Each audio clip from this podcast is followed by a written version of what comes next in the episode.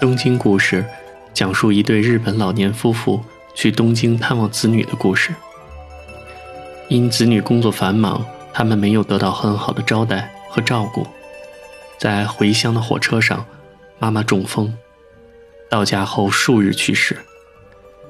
故事发生的时间是第二次世界大战之后的五十年代。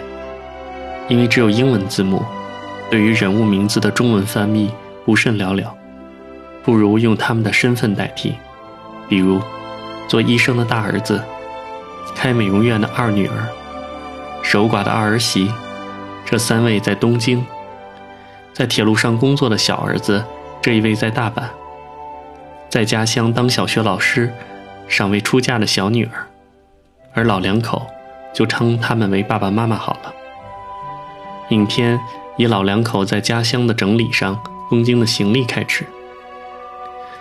妈妈在荧幕的左方离镜头较远，而爸爸在荧幕的右方离镜头较近。他们之间空出的空间会有小女儿和一位路过窗外的邻居来填补。整部影片中这样的镜头相当之多，摄影机是静止的，离人物稍远。往往从另一间房或者走廊拍摄稍远处的人物，以镜头内的自然的摆设，比如窗帘，比如门窗，形成一个一个的画框。在此静止的画框中，人物来去活动说话，出现隐没。有时候，即使屏幕上的人物没有任何活动或者言语，也会由其他的物体来表示活动。这样的例子很多。比方，当妈妈去世的清晨，儿女们坐在母亲的身体周围，沉默饮气，而荧幕右下方的蚊香燃着袅袅青烟，表示时间的流逝。儿媳在家里招待爸爸妈妈吃饭，二老捧着饭碗沉默用餐，儿媳背对摄影机，用扇子轻轻为他们扇风。而当大家都坐在一处用餐时，往往也有近处运转的风扇，和远处悬挂着的灯笼，映着不断闪烁的水光。这样，镜头是死的，而银幕是活的，不是那么躁动的活着，而是从容的、静静的打出一幅一幅生活的画面。同时，导演也让人物和故事自然的流淌。故事没有显著的线索或情节，完全以生活中的小事组成。整理行李、吃饭、谈话、变化，电影中的每个人、每一段情节，基本都是完整的。导演会让爸爸和妈妈安静地坐着慢条斯理地整理行李，讨论行程。小儿子会不会去车站接他们？让邻居大妈出现在窗口，叫他们完完整整的邻居大妈。完成一段关于儿女东京天气的对话。在镜头结束之际，爸爸终于找到了开始找不到的坐垫。这，就是生活的样子。虽然没有显著的情节，故事本身建立一个一个小小的悬念，留待观众自己发掘答案。而答案就在细节里。当镜头离开整理行装的爸爸妈妈，来到东京某处房屋的时候，观众需要自己发觉这是谁，谁的家。当大儿媳回答儿子说：“爷爷奶奶马上就要到了”的时候，观众就知道老两口已经离开家乡，完成到东京的旅程了。而当那位美丽端庄的女性到达大儿子家看望爸爸妈妈的时候，观众始终不大明白。她究竟是女儿还是儿媳？若是儿媳，那么儿子为何不来？直到观众看到爸爸妈妈在他家看到黑色镜框中儿子的相片，才会明白，原来二儿媳守寡多年。这样小小的悬念，引导着观众。虽然爸爸和妈妈没有受到在东京的儿女们好好的照顾以及招待。影片中始终没有将任何冲突表面化，也就是说，生活的潜流、人物内心的不满，基本始终藏在笑容。你好，多谢，是吗？等彬彬有礼的言语和行为之下，这似乎更偏向于东方人的习惯。一切以和为贵，尤其是在家人之间，有些不满和怨言，更是不能明说的。不能明说的原因，一方面是为了家庭的和睦，另一方面似乎也不能不说是为了自己。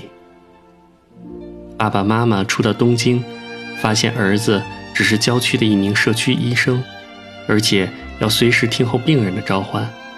小小的诊所开在家里。妻子也许就是护士。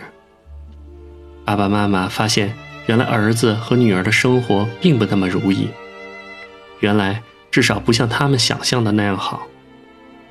他们的失望是不大能够说出口的，甚至是老两口之间，因为一旦说出来，无疑自扇耳光，而强迫自己面对现实。只有在爸爸喝高了的时候，才在最终切实的流露出来。当老两口在大阪小儿子家回顾东京的行程的时候，老两口也在竭力说服自己和对方，儿女们比一般人还是要过得好一些的。虽然他们没有受到合适的照顾和招待，以父母的心理，他们能够用“只要他们过得好”来安慰自己并原谅儿女。从葬礼以后，大家讨论母亲突然中风的原因来看。老两口虽然没有将他们在东京的遭遇，即来了之后的一个星期，一直待在楼上的小房间里，儿子女儿都未曾带他们出去玩过一处地方，在一处温泉旅馆被吵得整晚失眠，来告诉小女儿，这正是典型的父母。他们不但要自己消化这些失望和悲伤，他们绝不会将这些家丑与人言说。甚至是自己的儿女，因为这会影响兄弟姐妹的关系，不仅仅是他们，还有我的、你的、我们各自的父母。所以，即使是一部日本影片，一位中国观众也会常常心有戚戚焉。爸爸妈妈刚到东京，在大儿子的楼上榻榻米坐下来。老两口能够到达东京后，第一次单独在一起交流各自的感受。妈妈轻轻地说了一句：“你说这是在东京哪儿呢？”爸爸说：“郊区吧。”听到妈妈这句慢条斯理的话，心中一动，不由得想到自己的父母刚到的第一天晚上，妈妈恐怕也是这么说的吧。这是到了地球的哪个角落啊？虽然之后有其他令观众泪下的镜头，都不如妈妈的这句话叫我怦然心动。影片中并没有安排很多大儿子、大女儿与爸爸妈妈在一起的镜头，儿子与大女儿的性格，或者说他们对于父母的态度，更多的是通过他们在父母背后的言行表达。开美容院的大女儿叫自己的丈夫不必麻烦跑去看自己的父母，因为他们反正会来的。当自个儿的丈夫买了饼回来给自己的父母的时候，她说没必要买那么昂贵的东西，然后自己拿着一块饼吃了。而当父母因不堪旅馆的嘈杂，提前从温泉回来的时候，面对大女儿的埋怨，父母也只是笑着说。回来了。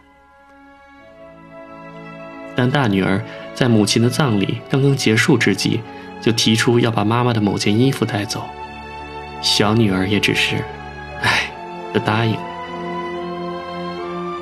对于当医生的大儿子，导演就更为含蓄。父母到达东京第一天的晚饭，二女儿与大儿子讨论应该给父母做什么菜。最后决定只用一个肉菜炒牛肉。当儿媳提出再做些生鱼片的时候，被大儿子否决了。而对于在大阪铁路系统工作的小儿子，影片根本就没有安排他与母亲的面对面的接触。直到他赶回家的时候，他看到的是母亲的遗体。与之相反的，父母与儿女之间的真挚的交流，都发生在爸爸妈妈与守寡多年的二儿媳之间。二儿媳带爸爸妈妈东京观光，二儿媳在饭桌上与爸爸妈妈的谈话，儿媳给妈妈按摩，妈妈在睡前要她不要再守寡，应该继续生活。清晨，二儿媳给妈妈一些零钱作为礼物。这样的对比，似乎不能不认为，也许是导演提出的含蓄的批评。而这样的批评，同时又被影片即将结束时候二儿媳与小女儿之间的一段对话所平衡。小女儿表达了对兄弟以及姐姐的不满，不满他们丧礼一结束就忙着返回东京，不陪一陪父亲。不满姐姐在母亲刚刚下葬就提出分母亲的衣物。小女儿说：“他们太自私了。”这样的愤怒和不满，被二儿媳的笑容和解释所平衡。二儿媳笑着说：“他们有自己的生活，在你这个年龄的时候，我也会像你这么想。可是子女们长大了，会离开自己的父母。当一个女人到你大姐这个年龄，她会有自己的生活。”我相信她没有恶意，他们都有自己的生活，他们都有自己的生活。这话听起来很像游戏规则里那句有名的：“每个人都有自己的理由。”大儿子的理由是工作忙，二女儿的理由是工作忙，并且因为某晚家里的美容师开会，将父母赶走。小儿子的理由是，电报来的时候他不在家，没有赶上八点半的火车，明天有棒球赛。而善良的二儿媳是不是也有自己的理由呢？她不愿面对自己已经开始渐渐遗忘死去的丈夫的现实，她也承认自己常常会觉得孤单寂寞，也会常常对自己的未来感到担心。那么，她对于公公婆婆的孝敬。除了发自他的善良之外，是不是也有一部分来源于他对于遗忘的负疚呢？每个人都有自己的理由，不是吗？批评是含蓄的、容忍的，同时又是理解的。可是，在试图理解并接受这个令人失望世界的同时，也会很希望能够像小女儿一样，带着一张年轻紧绷的脸。大声地喊一句：“他们太自私了。”能够斩钉截铁地做出判断，有时候不见得不是幸福的。而当随着记忆渐长，开始学着容忍、理解世界和他人的时候，开始模糊标准的时候，却觉得如一只猪棒吃进了沙子，梗在胸中，不断地以分泌物试图消化它，包容它。幸运的话。也许会有一颗珍珠，只是这个过程不见得身心愉快。电影并没有将其试图表达的意思仅仅停留在父母与子女之间，或者家庭成员之间。影片即将结束之际的两段对话，非常明白的将话说了出来。小女儿听到二嫂为兄弟姐姐做出的解释，问道：“难道有一天？”你也会变成那样。儿媳答道：“是啊，有可能。”小女儿继续说道：“是吗？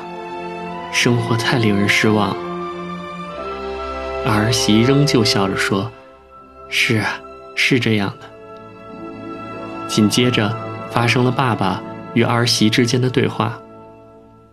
爸爸劝说儿媳继续自己的生活。此时。儿媳终于哭出了声，告诉爸爸，她有时候会好几天不想起去世的丈夫，有时候会为自己的未来担心，也会觉得孤单寂寞，也希望能够有什么事情发生。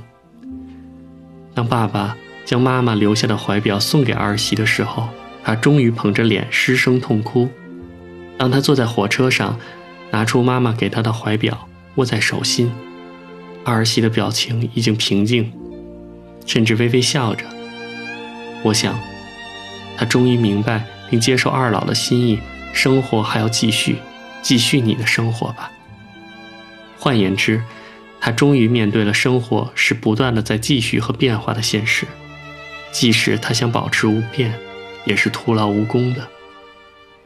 影片的结束还是回到了影片开始的场景，镜头从家里往外拍摄，爸爸在银幕的右方，离观众较近，而银幕左方妈妈的位置却是空了。邻居大妈再次从窗口经过。再次完整的和爸爸寒暄了几句。爸爸说：“如果知道他走得这么突然，我就要对他好一些。一个人生活，觉得日子都变长了。”邻居大妈走后，镜头从窗口方向拍摄爸爸。爸爸面带朝河的窗户，摇着扇子。音乐响起。镜头稍稍拉远，此时观众看见了银幕下方燃着的蚊香，青烟袅袅。